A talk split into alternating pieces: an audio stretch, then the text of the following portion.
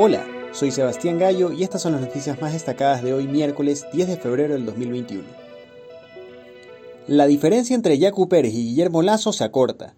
El candidato de Pachacutic aventaja al decreo con solo 0.05 puntos porcentuales con corte hasta las 13 horas con 35 minutos. Leonidas Isa dice que no permitirá que la derecha pretenda estar por encima de la decisión popular. El presidente del movimiento indígena y campesino de Cotopaxi anunció la madrugada de este 10 de febrero que, ante la amenaza de la derecha de atentar contra la voluntad popular, convocará una movilización. Esto mientras continúa el proceso de escrutinio del CNE. Identificaron al descuartizado hallado en Guayaquil la mañana de ayer.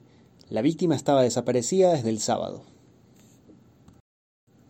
Rafael Correa dijo que nadie va a romper la confianza ni el cariño entre él y Andrés Arauz.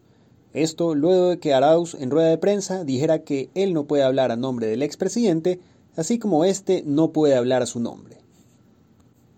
Yacu Pérez y Javier Herbas se unen para bailar zapateando Huyayay.